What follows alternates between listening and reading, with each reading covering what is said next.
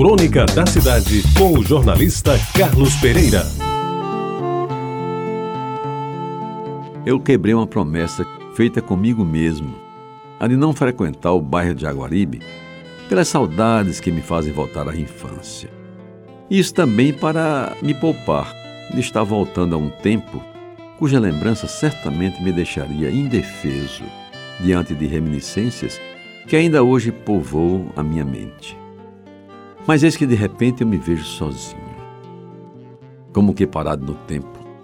a percorrer ruas e avenidas que nas décadas de 40 e 50 do século passado fizeram a história dos meus primeiros anos, a juntar num tacho só recordações de pessoas, de fatos, de casas e principalmente a me remeter de novo a passagens da minha vida que eu teimava em manter escondidas de mim. Começo pela atual Avenida Dermal Piragibe, que, com exceção de algumas poucas casas remodeladas, permanece como se o próprio Instituto de Patrimônio Histórico a tivesse tombada por inteiro. Parece até que ninguém mexeu naqueles casebres, naquelas casinhas de uma água só, naquelas humildes residências de parede e meia.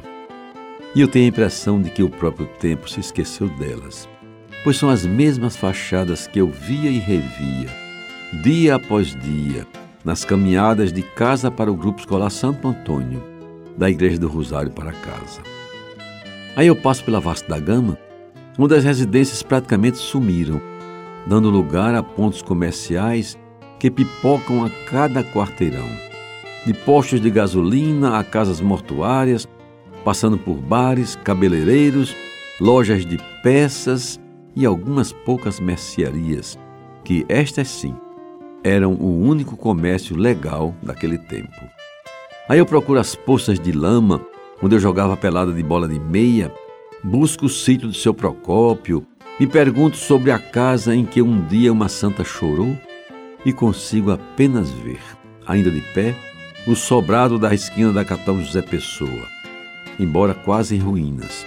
onde todas as noites o velho Raul Macedo vestia o seu pijama listrado, depois de voltar do seu expediente de secretário do Conselho Rodoviário do DR, ele, que era sem dúvida quem mais sabia redigir atas em todo o estado. Ando pela Senador João Lira, antes Rua da Concórdia,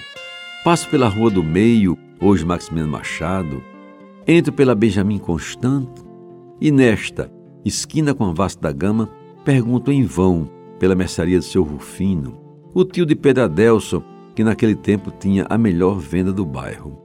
Mas ninguém sabe sequer que ali um dia houvera um ponto comercial tão próspero. Aí tento entrar pela Avenida Conceição, mas a esta altura, meus amigos, as saudades me fazem cansado de tantas emoções e termino por deixar para outra vez, se outra vez houver, a segunda parte desse itinerário que, embora não tão lírico como o de João Souto, foi importante, mas também foi responsável pela quase tristeza que me abateu no resto daquele dia. E agora, quando escrevinho esta crônica, sinto-me renovado em minhas lembranças e bem menos atacado pelo remorso com que iniciei estas mal traçadas linhas. Afinal, o que eu tenho mais é dar graças a Deus por me manter vivo e por isso mesmo poder passar adiante estas recordações, das quais não devo me apropriar, pois elas também pertencem a tantos outros que viveram aqueles velhos tempos, inesquecíveis tempos que ninguém pode reconstruir, a não ser a nossa memória. E esses, meus amigos, também são os caminhos de mim, o que, aliás, me faz lembrar o cronista maior e o sempre saudoso Luiz Augusto Crispim. Você ouviu Crônica da Cidade com o jornalista Carlos Pereira.